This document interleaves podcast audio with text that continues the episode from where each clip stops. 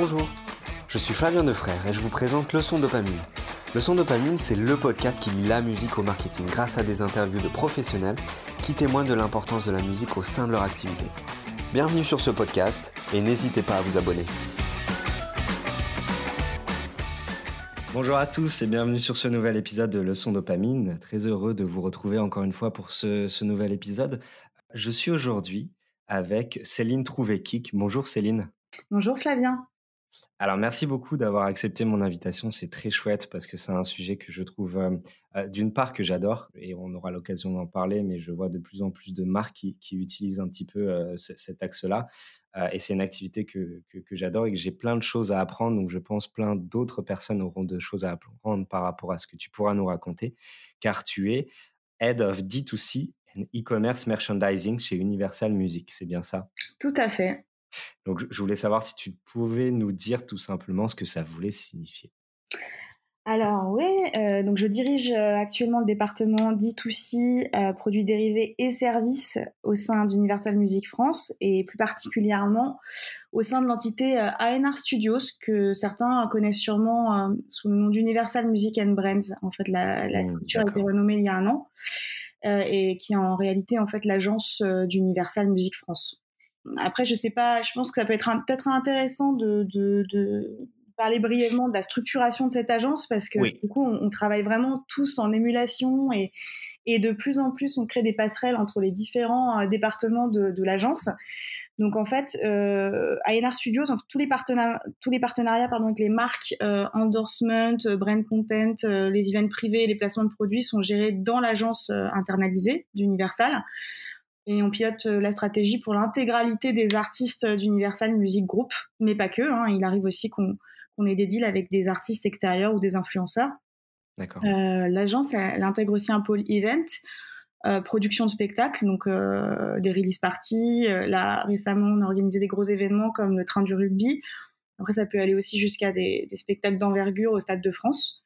Au sein de cette même agence, il y a un deuxième pôle qui est plus axé euh, produits dérivés. Donc c'est à ce pôle que j'appartiens, avec deux départements assez distincts. Euh, le premier c'est le pôle retail et licences qui gère tous les produits dérivés des artistes euh, d'Universal Music en local, enfin artistes locaux et internationaux aussi. Hein. On aussi de Queen, de Rolling Stones. par exemple. De très beaux noms, donc. Bah ouais, des très beaux noms, je ne pas les citer, et qui sont vendus dans le réseau retail physique et aussi avec les licenciés. Euh, le deuxième, c'est bah, le pôle euh, auquel j'appartiens et que je dirige, qui est le pôle e-commerce direct to fan. Et mmh. euh, ce pôle est constitué de chefs de projet qui se répartissent tous les projets de tous les labels d'Universal. il y a aussi un responsable de collection, e-commerce, touring et pop-up store, donc qui va créer toutes les collections qu'on va vendre sur ces différents canaux de distribution, que sont les e-stores, les stands de merch euh, et les, et les pop-up euh, qu'on peut créer aussi événementiels au, moment des, des, des, lives des artistes. Et on a aussi un DA intégré à, à notre pôle en fait qui va concevoir tous les produits qu'on va mettre en vente et qu'on va proposer aux artistes. Et voilà. Et juste pour te dire, justement, pour finir là-dessus, c'est qu'on gère quand même aujourd'hui plus de 250 sorts artistes locaux et internationaux. Euh, oui. Il peut y avoir Angèle, Lorenzo, Pomme, euh, Johnny Hallyday. Donc c'est très euh, voilà, on fait des grands écarts euh, artistiques. Mais il y a aussi bah, Lady Gaga, Justin Bieber, Rolling Stones et on a même le store Blue Note France. D'accord. voilà, donc c'est vraiment c'est vraiment très diversifié.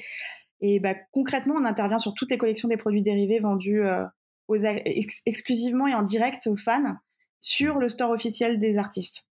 D'accord, donc il y a une notion d'exclusif par rapport à ce que vous faites. Oui, tout à fait, c'est hyper important. Euh, on ne travaille quasiment que sur des produits euh, exclusifs mmh. et on, insiste bien justement sur le fait que ce qui est intéressant dans cette stratégie, c'est de le proposer en direct aux fans euh, pour avoir créé un lien vraiment particulier entre l'artiste et le fan. D'accord. Si, dis-moi si je me trompe, si je dis que le D2C, direct to consumer, fait référence au ce que tu disais, le direct to fan. Ou c'est deux choses différentes Tout à fait. En fait, c'est juste que le direct to consumer, c'est l'étiquette plus générale. C'est ça. Euh, voilà, mais en fait, euh, j'insiste aussi sur cette notion de direct to fan, puisque euh, je, je pense que on aura l'occasion d'en parler, mais on, on, travaille quand même vraiment sur une cible qui est très particulière, le fan. Mmh. Et cette notion-là, elle est, elle est hyper importante à garder en tête, en, tout cas quand on travaille dans notre activité. Oui, totalement. Mais justement, quels sont selon toi les ingrédients pour proposer une expérience de D2C efficace? Tu avais mentionné l'exclusivité, c'est un point important. Le, fait qu'on parle à une audience très particulière, donc je crois que déjà qu'on a parlé de deux éléments. Est-ce que tu vois d'autres choses qui complètent? Il faut que tout soit absolument cohérent. Euh, il mmh. faut euh, connaître euh, la cible à laquelle on s'adresse. Il faut faire en sorte que l'artiste soit fédéré aussi et, qu'il ait envie de défendre le projet. Donc c'est hyper important. Voilà, c'est vraiment ça qui va faire le succès d'une campagne. c'est qu'à un moment donné, absolument tous les critères, la stratégie, le choix des produits, des textures, des designs, le moment où on va le sortir, la timeline, que tout soit absolument cohérent et fasse sens. Mmh. Ok. Ce qui veut dire que non seulement l'identité de l'artiste, mais est-ce que vous travaillez différemment en fonction du genre musical aussi? Parce que j'imagine que le genre musical veut dire une audience spécifique. Est-ce que ça, ça rentre en compte de la manière dont vous euh, définissez ces fans-là à qui vous voulez vous adresser? Ah mais tout à fait. Alors déjà, l'artiste nous délivre la connaissance de sa, de sa fanbase, puisque tout simplement, il a un lien hyper étroit avec sa fanbase. Donc en général, euh, il la connaît très bien. Euh, alors parfois, il arrive aussi que l'artiste se trompe sur sa fanbase, donc ça c'est assez intéressant. Ça nous est arrivé quelquefois. Je vais pas donner d'exemple, mais on, a parfois affaire à des artistes qui sont persuadés que tel ou tel produit ou tel euh, coffret collector avec telle forme et telle façon de, de le fabriquer va répondre aux exigences, aux envies de sa fanbase et pas du tout. Euh, et parfois, les datas nous permettent de, le savoir euh, avant lui. Ou Donc, on a parfois des conversations un peu houleuses avec les artistes, mais, euh, mais tout ça, c'est dans le but justement de, faire en sorte que, que tout soit cohérent et que, et que l'artiste n'ait pas ni à pâlir de ses collections, mais qu'à un moment donné, ça parle aussi en face à sa fanbase. Mais les, les datas, c'est quelque chose d'extrêmement intéressant et je pense qu'on aura l'occasion de revenir juste après. Ouais. Euh, est-ce que vu que l'objectif est, on va dire, de renforcer ce lien entre un artiste et son public en créant quelque chose d'exclusif, euh, est-ce que l'artiste est forcément à, intégrer dans, on va dire, le principe créatif que vous allez pouvoir mettre en place? Est-ce que vous l'intégrez dans le processus créa? Alors c'est essentiel même. C'est-à-dire qu'en fait, pour moi, euh, c'est une hérésie euh, quand, quand, quand, quand l'artiste n'est pas inclus dans sa stratégie, dans ses envies, dans son n'est pas écouté dans ses dans les valeurs qu'il a envie de défendre. Parce que clairement, euh, le merchandising, quand même, ça permet de continuer à raconter aussi l'histoire entre chaque sortie audio. Tout à fait. De maintenir un lien euh, constant avec, euh, avec, la, avec les fans. Euh, et puis ça permet aussi à l'artiste de communiquer d'une manière différente et parfois même plus subtile autour de ses valeurs justement et de son identité profonde. Pour la fanbase en face, euh, ça favorise aussi et ça nourrit même euh, parfois le sentiment d'appartenance à une communauté. Ça les fédère encore plus autour du projet musical, ça, vient prolonger l'expérience en fait en dehors des rendez-vous musicaux. Donc l'artiste doit être impliqué, c'est certain, et en général, quand un artiste est sincère, singulier dans, ses créations et qu'on retrouve aussi cette sincérité euh, dans, euh, dans ses choix vestimentaires, dans ses choix de vie, euh, dans, ses, dans ses choix de consommation, même dans son, qui sont ses amis, les artistes qu'il affectionne, bah, il a beaucoup plus de chances en fait de développer une offre de merchandising, de produits dérivés qui a du sens et, donc il va aussi avoir plus de chances de vendre ses produits tout simplement.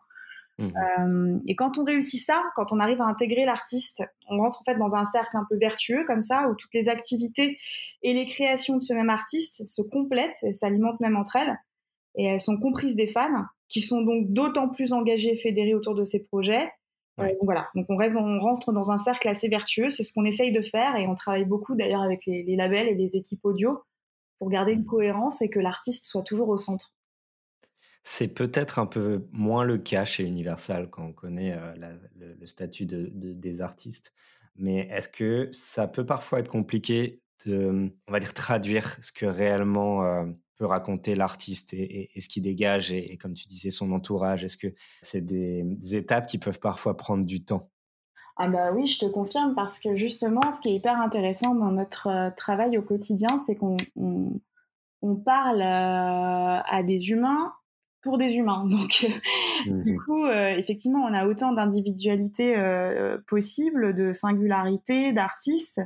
et tu disais, c'est peut-être moins vrai chez Universal parce que je pense qu'on a souvent en tête des artistes très populaires et très mainstream. Donc, on a identifié peut-être potentiellement exactement quel était leur univers, là où ils voulaient en venir.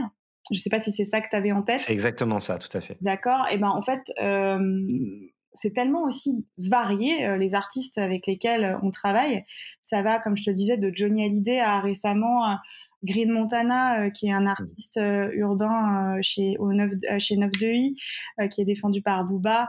Donc, on, on, travaille aussi avec beaucoup, beaucoup d'artistes en développement. D'ailleurs, on les aide vraiment au tout début de leur carrière, from scratch, à essayer d'envisager le merge comme une perspective parfois lointaine, mais euh, qui peut être intéressante justement en termes de contenu, euh, pour, euh, comme je le disais tout à l'heure, défendre des valeurs autres que, que ce qui peut être dit dans la musique. Et donc, non, parfois, on, a vraiment du mal aussi, hein, ça arrive, sur des artistes qui viennent d'émerger comme ça dans le paysage, à, comprendre où ils veulent en venir. on est obligé de creuser vraiment loin, parfois, pour essayer de savoir s'il y a un intérêt pour lui à, créer une collection ou pas du tout. Ça arrive aussi. Hein même si on a signé les droits merch, ça ne veut pas forcément dire qu'on va euh, tout faire pour euh, créer des produits coûte que coûte. Ça n'a pas beaucoup de sens. Mmh donc, euh, donc voilà, l'artiste doit être au centre, on doit le comprendre, on doit vraiment faire cet effort vers lui de, compréhension de son univers et aussi de sa fanbase. C'est vrai que c'est extrêmement intéressant ce que tu dis. Ça veut dire que c'est aussi important de considérer que certaines fois, une logique de merch n'est pas forcément opérationnellement et stratégiquement quelque chose à considérer. Et c'est quelque chose que vous arrivez à vous dire aussi. Ah ben tout à fait. Et puis encore une fois, c'est essentiel aussi parce que sinon on va au devant de, graves, euh, graves mmh. erreurs. On peut même commettre des impairs euh, assez importants pour l'image et la carrière des artistes. Donc euh, on, est quand même toujours là en tant que maison de disques à la base. Et puis nous, on est un peu l'extension de ce qui se passe autour de la musique. Et, mais tout ça se doit de raconter une histoire cohérente. C'est même pas raconter, c'est que il faut défendre cette histoire qui existe et la faire, euh, la faire émerger, la faire comprendre euh, et la faire rayonner autour. Euh, et tout ça, tout ça ne fait sens que si tout est cohérent. Donc c'est extrêmement important pour un artiste de faire en sorte que sa collection, ses, ses merch, puisse respecter ses valeurs. C'est ça. Hein? Ah ouais, c'est, c'est, on, on, en a un petit peu parlé effectivement déjà, mais on voit vraiment la différence entre une collection qui n'est pas vraiment réfléchie, ou qui répond plus à une logique d'opportunisme commercial, puisque ça nous est déjà arrivé hein, d'avoir affaire à un artiste qui veut faire du merch juste pour euh, vendre des produits, hein, clairement. Mhm. Euh, et la différence avec une collection qui est incarnée, qui est incarnée, qui est réellement défendue par euh, l'artiste, qui lui ressemble. Et c'est pour ça, d'ailleurs, qu'on essaye de toujours rentrer en contact direct avec les artistes quand on peut, pour discuter avec eux aussi en direct de ce qu'ils aiment, de ce qu'ils ont envie de faire, de jusqu'où ils ont envie d'aller, jusqu'où ils sont prêts à aller pour défendre euh, mmh leurs produits. Et ensuite, on essaye de faire en sorte que leurs envies, voire euh, leurs rêves, hein, parfois, se réalisent. Parce que parfois, ils nous disent, voilà, je veux créer ma marque. Donc, on n'est pas juste dans un, la création d'un t-shirt avec la cover de l'album. Hein. On, est, on est vraiment dans des, dans, des, dans des considérations beaucoup plus complexes aujourd'hui. Euh, et ouais, comme je le disais, hein, c'est arrivé souvent qu'on sorte d'un rendez-vous en disant, bah ok, on a les droits et tu as envie de réfléchir à une collection, mais on va pas le faire tout de suite parce que là, il n'y a pas d'histoire réellement forte à raconter. Euh, voilà, ça va, ça va, ça, ça, ne va rien ajouter, ça va être interprété comme comme quelque chose de, de voilà, de commercial. Je sais que tu as, un super exemple en fait euh, que, que j'ai pu suivre euh, et, et, un exemple assez récent justement qui montre comment une collection peut respecter les valeurs d'un artiste. C'est avec Woodkid. Je ne sais pas si tu veux nous en parler. Ouais, tout à fait. Bah, on a travaillé avec Woodkid euh, justement. Alors là, pour le coup, justement, la collection, la, euh, conversation autour euh, du merchandising était assez assez complexe dans le sens où c'est un artiste qui ne veut pas se compromettre, qui a une vision artistique très précise. c'est un véritable artiste total. et donc du coup, il a une idée absolument précise de ce qu'il veut faire, et donc il préfère ne rien faire que de le faire mal. ça, c'est quelque chose qu'on comprend entièrement. Euh, et donc, euh, on a commencé à lui proposer euh, pas mal de produits, de supports, comme on appelle dans le milieu aussi de la fabrication, des supports vierges de produits qu'on viendrait printer, customiser. Puis on n'arrivait pas à trouver quelque chose qui le, satisfasse, puisqu'il y avait toujours un détail qui lui plaisait pas, et voilà, il allait vraiment dans l'analyse ultra fine des produits, les compositions, etc. Et puis notre responsable de, collection, justement, l'a mis en contact avec une marque qui s'appelle Colorful Standard. D'accord. Qui est une marque montante, qui est hyper intéressante, que je vous engage aussi à, découvrir. Euh, et qui, euh, qui a des valeurs très fortes de, euh, sustainable, de respect de l'environnement, de, travailler avec des produits respectueux voilà, de l'environnement, avec des fabrications en Europe pour éviter bah, le bilan carbone lourd de, de production qui partent d'Asie et qui sont distribuées aux fans en France, des aberrations de ce genre.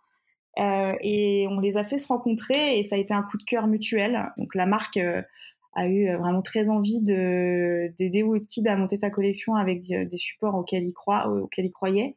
Mmh et, euh, et, donc, c'est comme ça que la collection Woodkid Colorful Standard est née.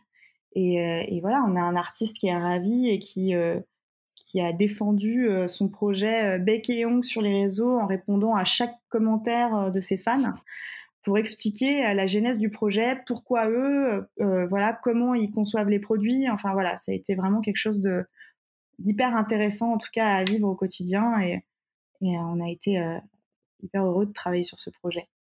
Ça rend tellement légitime pour le, le, la définition et l'opération d'une campagne quand on a un artiste derrière sur ses réseaux qui la défendent. Ah oui. Ah et l'inverse est terrible aussi, c'est-à-dire qu'en fait, on a aussi parfois des collections qu'on monte avec les artistes euh, dont on sait qu'on est, on, on a l'impression en tout cas qu'on en est tous fiers. Et puis d'un seul coup, euh, l'artiste ne se sent pas de communiquer là-dessus parce que mmh. parce qu'il y a aussi le phénomène parfois, euh, les artistes sont assez euh, doutent parfois d'eux-mêmes. Euh, ils peuvent ouais. avoir dans leur entourage quelqu'un qui leur dit non mais euh, qu'est-ce que tu fais? Euh, T'es un artiste musical, t'es pas un vendeur de tapis. Donc, euh, donc d'un seul coup, ça, re, ça met tout, ça vient, ça vient semer une sorte de doute qui fait que parfois, alors même qu'on a créé une collection super, où donc on a eu des idées de produits complètement dingues. Je sais pas, je pense même pour Columbine, par exemple, on est allé jusqu'à créer des skates. Euh, un skateboard. Enfin, Génial. Voilà, on réfléchit vraiment toujours à, à des produits innovants pour sentir, sortir du sempiternel t-shirt euh, album, parce qu'on on n'en peut plus et qu'il faut pas prendre les fans pour des idiots au bout d'un moment. Et, euh, et, ouais, même parfois, quand on, quand on avance comme ça, euh, l'artiste ne se sent plus de communiquer autour de sa gamme. Donc, en général, c'est un échec commercial hein, derrière. Mais, euh, mais oui, pour répondre à ta question, euh, c'est évident que quand on travaille sur un projet et qu'on voit que l'artiste est fier et qu'il arbore ses produits, qu'il les porte dans un clip, qu'il les porte en interview sur scène, bah c'est hyper galvanisant et on se dit que ce qu'on fait a du sens Totalement. Est-ce que c'est toujours, en fait, une, opération de merch intervient toujours après, dès le début de la sortie d'un album, ou c'est une logique qui, au final, pas si logique que ça, qui s'explique à, d'autres momentum?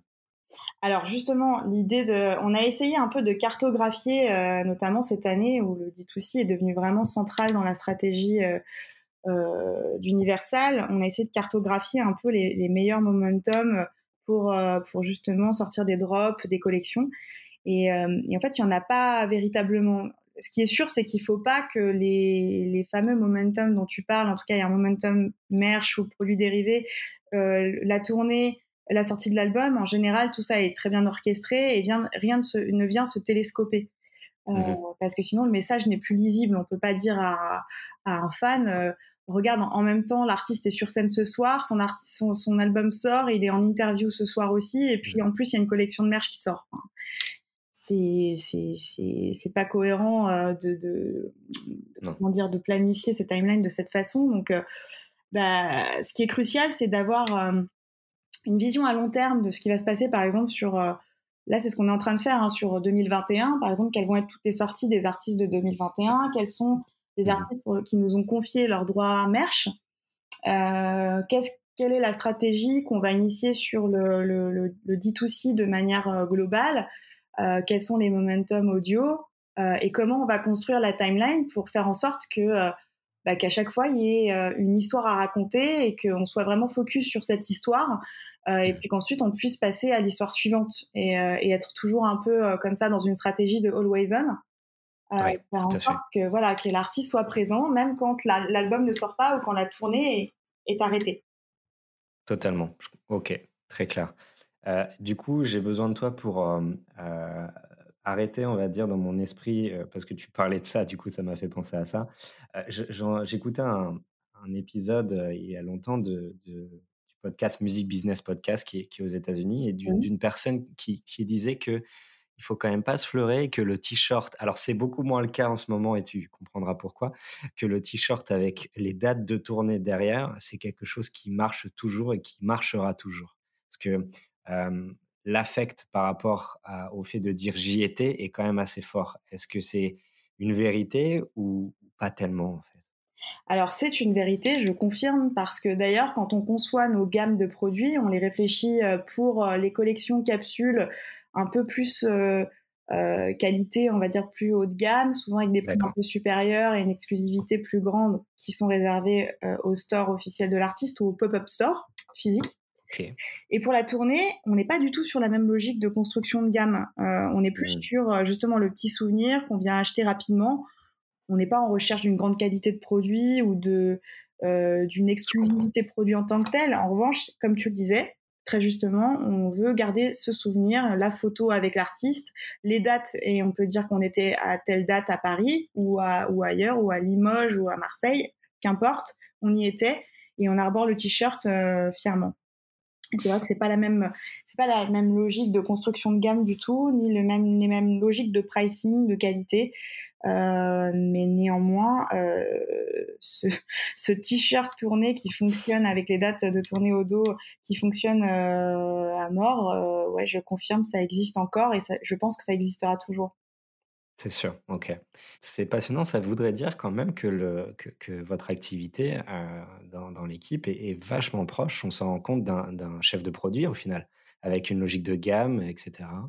C'est exactement ça. En fait, on est, on est vraiment euh, dans une logique de chef de produit, euh, à la différence qu'en fait, euh, comme je disais tout à l'heure, en termes de, de, de, de marketing, on n'est pas juste consumer-centric, on va être Mmh artist-centric et fan-centric en même temps.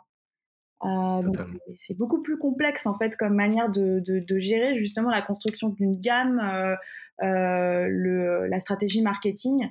Euh, et c'est ce qui fait aussi toute la richesse de notre métier, c'est que c'est très technique et, et ça demande aussi beaucoup de bon sens, beaucoup de, de feeling, euh, un aspect humain aussi pour, euh, pour euh, très important pour, euh, pour comprendre ces deux cibles-là et les relier entre elles. Ce qui est génial, hein, le de pouvoir être chef de produit, mais en prenant en compte l'aspect émotionnel comme extrêmement important dans son métier, je je sais je trouve ça passionnant. Là, c'est ce qui me passionne aussi, je te confirme. Pour que pour venir à quelque chose, on va dire un peu plus, heu heu, fonctionnel, on tu parlais de la data Mhm. et c'est quelque chose dont on parle de plus en plus. C'est un enjeu, je pense qu'on on peut le considérer comme un enjeu dans dans ton activité. Hem, est-ce que tu confirmes ce ça? Est-ce que ça a une importance, primordiale, la data pour toi? Ah mais tout à fait, tout à fait et c'est, c'est central et en particulier d'ailleurs pour le direct to fan, parce que c'est ce qui nous permet de savoir qui sont les fans, qui sont les cœurs de cible, les comprendre de manière fine, pas seulement, heu heu, dans un ensemble, les cibles élargies, les prescripteurs, heu, de les comprendre, de les d'en dresser des des personas, et Mmh. voilà, sans ces datas-là, on pourrait juste avoir des feelings et des impressions justement comme, on disait tout à l'heure et il en faut.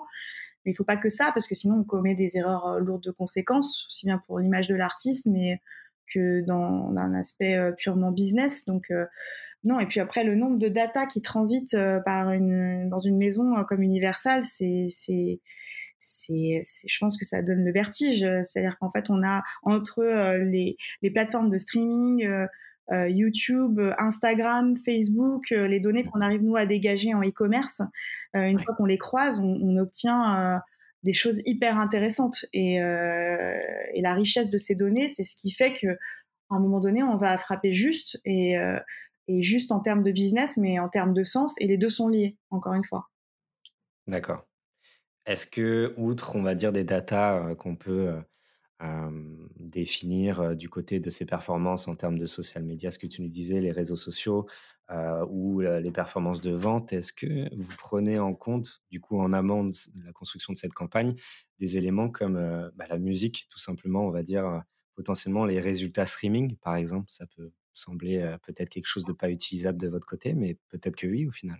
oui, oui, tout à fait. Et on a de plus en plus ce genre de conversation d'ailleurs avec le pôle digital chez Universal qui, qui, justement organise toutes ces, toute la collecte de ces datas. on a un pôle innovation d'ailleurs qui, qui a toujours mmh. une longueur d'avance là-dessus sur les datas de demain aussi, celles qui vont permettre euh, bah, de, construire le business de l'industrie musicale de demain. Et, euh, et non, vraiment, on, s'appuie beaucoup sur ce, sur ce pôle-là, puisque clairement, c'est hyper important aujourd'hui de, de pouvoir savoir, parce que justement, tu parlais du streaming. on pourrait se dire qu'un artiste qui est en train de breaker, il y a un single qui explose en streaming, euh, on pourrait se dire tiens il y a quelque chose à faire. Peut-être que tiens il y a un clip qui sort euh, ce single est sorti. Le clip sort dans un mois. Euh, peut-être qu'il faudrait sortir une collection parce qu'en plus le titre est fort ou il y a une lyrics ou une punchline qui est intéressante. Mmh bah tiens on va le faire. Encore une fois un peu par opportunisme. Mais en fait on se rend compte souvent que c'est pas parce qu'un artiste justement a des succès hyper forts en streaming que derrière sa fanbase justement a des habitudes de consommation physique et euh, parfois, on voit une très très nette opposition entre les profils euh, streaming justement et les profils euh, de fans de consommation physique. Euh, c'est pas les mêmes fans qui achètent l'album en magasin et qui vont acheter un t-shirt que les fans qui justement n'ont plus sont d'une autre génération par exemple et n'ont plus du tout l'habitude d'entasser des objets ou une collection de vinyles ou de CD. tout ça est très générationnel aussi. Donc, euh, donc on va, en fait, on, s'appuie sur des datas et, il faut aussi euh, du bon sens et de l'analyse. Mm. Et, on va jusqu'à analyser même les lyrics d'un album pour savoir si euh, s'il y a un phénomène aussi de société qui est en lien avec ce que l'artiste dit. Enfin, il y a beaucoup de, on s'appuie sur les datas, mais pas que. C'est ça que je veux dire, c'est que c'est hyper important aussi de garder un cerveau humain pour analyser toutes ces datas et les mettre en relation sur une fibre aussi purement émotionnelle et humaine, parce que les algorithmes, enfin en tout cas c'est ma conviction, euh, peuvent nous aider euh, dans beaucoup de domaines et, à beaucoup d'égards, mais euh, je mmh pense ne remplaceront jamais une, une intuition humaine. L'important est toujours d'avoir en tête, par le biais de cette, cette opération MERCH, à qui vous voulez vous adresser, à qui vous voulez. Alors peut-être qu'il n'y a pas la notion forcément de vente, peut-être, vu qu'on est sur l'exclusivité, mais je me trompe peut-être, mais surtout à, qui est adressé ce, ce, merch que vous êtes en train d'imaginer. Donc, c'est ce qui vous permet de ne pas sortir des sentiers battus et, comme tu disais, de partir sur un persona qui, au final, pas celui qui va être, euh, qui va faire référence à celui à qui vous voulez vendre le produit. Ouais, ouais, bah, tout à fait. D'accord. Ok. Est-ce que la situation qu'on connaît aujourd'hui, c'est-à-dire euh, l'arrêt des lives, hein, pandémie, etc., nous sommes en 2021, 2020, euh, pardon, je suis déjà l'année prochaine. Est-ce que c'est en train de transformer ta, façon de travailler, d'imaginer, d'exécuter des campagnes euh, dites aussi? Alors, bah, bien évidemment, bien évidemment, mais ça avait déjà un petit peu commencé avant, dans le sens où le développement du D2C était déjà début 2020 la grande priorité d'Universal Music Group, donc au niveau international. D'accord. Euh, maintenant, avec l'arrêt des tournées et donc des revenus générés par la vente, bah, de, entre autres, de merchandising en tour, l'arrêt des release parties, des events privés, des tournées, même des partenariats, puisque les, les budgets des marques, on le sait, vraiment restreints en ce moment. Euh, ça a été hyper important, voire crucial, de mettre en focus euh, un focus encore plus grand en fait sur l'activité du D2C, d'essayer d'optimiser nos équipes, nos process pour essayer d'aller encore plus loin euh, dans ce contexte.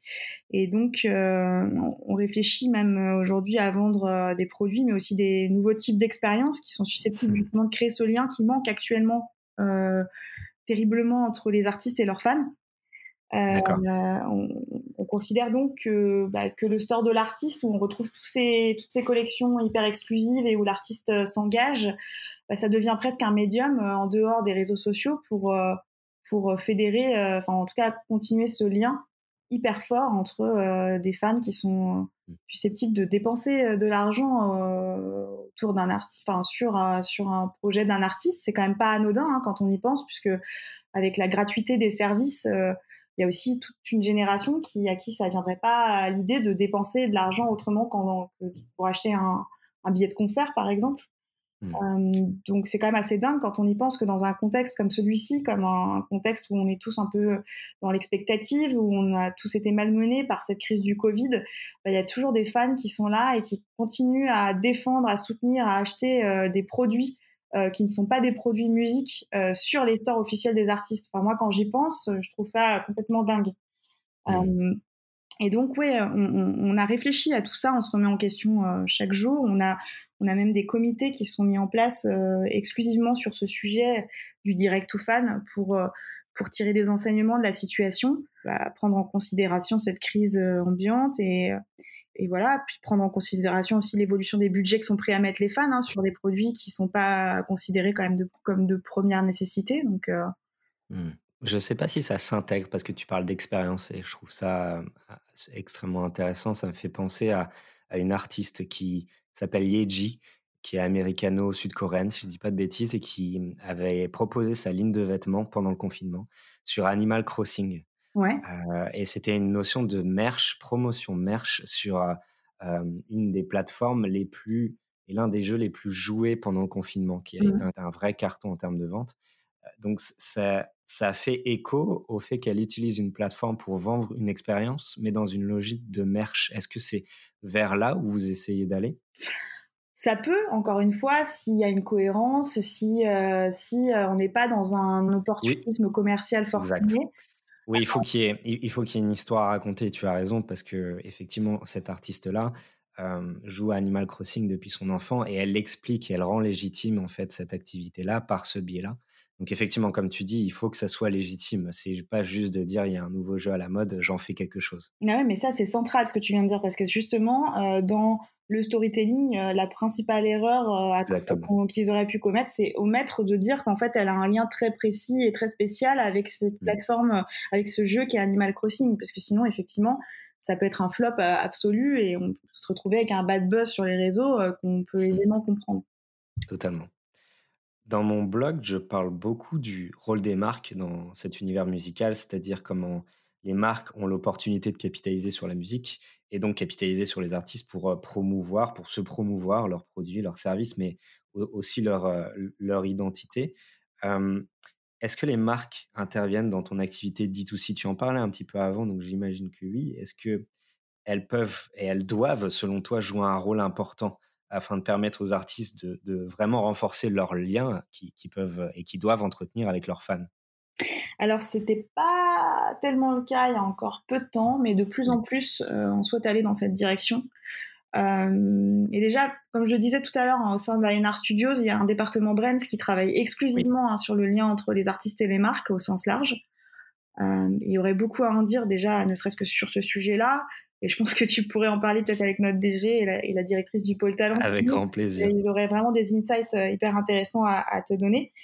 Mais s'agissant vraiment de, euh, du D2C, euh, on, développe de plus en plus des collections capsules, hein, comme j'en parlais avec sur Woodkit par exemple, ultra limitées avec des marques. L'idée c'est de c'est de faire de connecter des marques montantes aux valeurs fortes et qui sont en cohérence avec nos artistes. C'est-à-dire que là, nous, on va aller que sur ce terrain-là, c'est-à-dire qu'on va pas, euh, euh, voilà, le pôle talent et le pôle brands va vraiment monter des partenariats d'envergure, euh, par exemple comme Angèle et Chanel mmh récemment. mais nous, notre vocation, c'est plus de faire en sorte que les supports produits qu'on utilisait communément jusqu'à présent soient en adéquation avec les valeurs des artistes et que, et que du coup, euh, ça, commence à faire sens quand tu as des petites marques montantes qui ont justement une façon différente de, fabriquer leurs produits, qui ont des, euh, euh, considérations nouvelles et qui sont, en adéquation avec l'artiste. Là, c'est hyper intéressant de les faire matcher ensemble. C'est pas une fin en soi, mais c'est quelque chose qu'on a toujours en tête et qu'on voudrait essayer de développer de plus en plus. Et d'ailleurs, là, je réfléchis aussi beaucoup avec les équipes à à connecter de plus en plus avec des startups qui auraient euh, justement des initiatives euh, de euh, recycler des produits de, de, la, de la consommation quotidienne, de recycler les matières premières en fait pour en faire des, des supports vierges qu'on pourrait utiliser. Enfin voilà, on est, je suis vraiment dans une recherche de ce type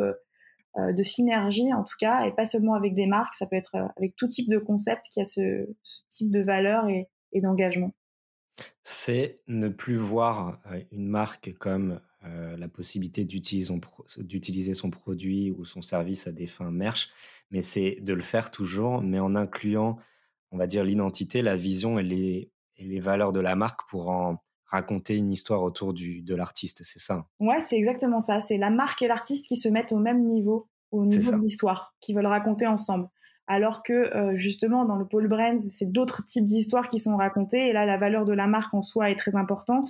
Mmh euh, voilà, on n'est pas exactement sur les mêmes logiques, mais au final, on pourrait croire que c'est le même aboutissement, puisque au final, il y a une collection euh, Woodkid euh, Colorful qui sort. On pourrait croire que c'est juste une collection de capsules euh, standard. Mais en fait, non, la genèse du projet s'est faite un peu différemment. D'accord. Dernière question que je pourrais avoir. Qu'est-ce que je peux tout simplement te souhaiter pour cette fin d'année 2020 ou on va dire, allez, plutôt l'année 2021 quand même, on va pas se cacher?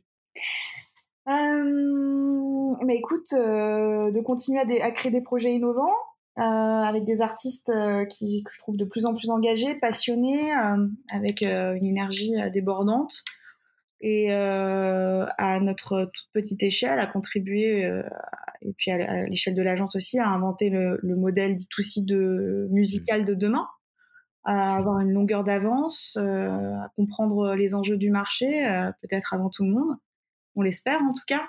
Voilà, et faire des choses toujours dans une optique de bah, c'est un mot qui est revenu beaucoup, je me rends compte en, parlant avec toi de, de, cohérence, de sens. Mmh Mais euh, je, voilà, je tiens vraiment à, à ce que ça, à ce qu'on reste dans ces, dans ces deux euh, mots-clés-là qui me paraissent hyper importants et, et d'autant plus avec la période qu'on vient de traverser. On a tous, je pense, une grosse remise en question et, et voilà, et l'humain, euh, la, la, la, défense des valeurs humaines, des valeurs de, de respect pour l'environnement, la nature, les animaux, l'inclusion, tout ça c'est quand même euh, central aujourd'hui et, et, ça fait du bien aussi euh, mmh. qu'on revienne à ce genre de valeurs. Alors le business existe toujours, on sera toujours dans des optiques de, de rentabilité. on reste une entreprise, mais en tout cas moi à titre personnel, c'est ça que j'ai envie de continuer à défendre. Euh, voilà, en 2021. Super, ce sont des, superbes objectifs, euh, très engagés. c'est parfait, je te, je te souhaite de les, de les atteindre en tout cas sur cette année qui, qui va arriver. Et je te remercie encore une fois pour le temps que tu as pris euh, à, cet échange euh, que personnellement j'ai trouvé passionnant. Merci beaucoup pour ce partage. Mais je te remercie également, hyper intéressant. Merci et je, je te dis à très vite. À très vite. Au revoir. Au revoir. Merci d'avoir écouté Leçon Dopamine, le podcast qui parle musique et marketing. Si vous avez aimé l'émission, n'hésitez pas à partager à vos amis.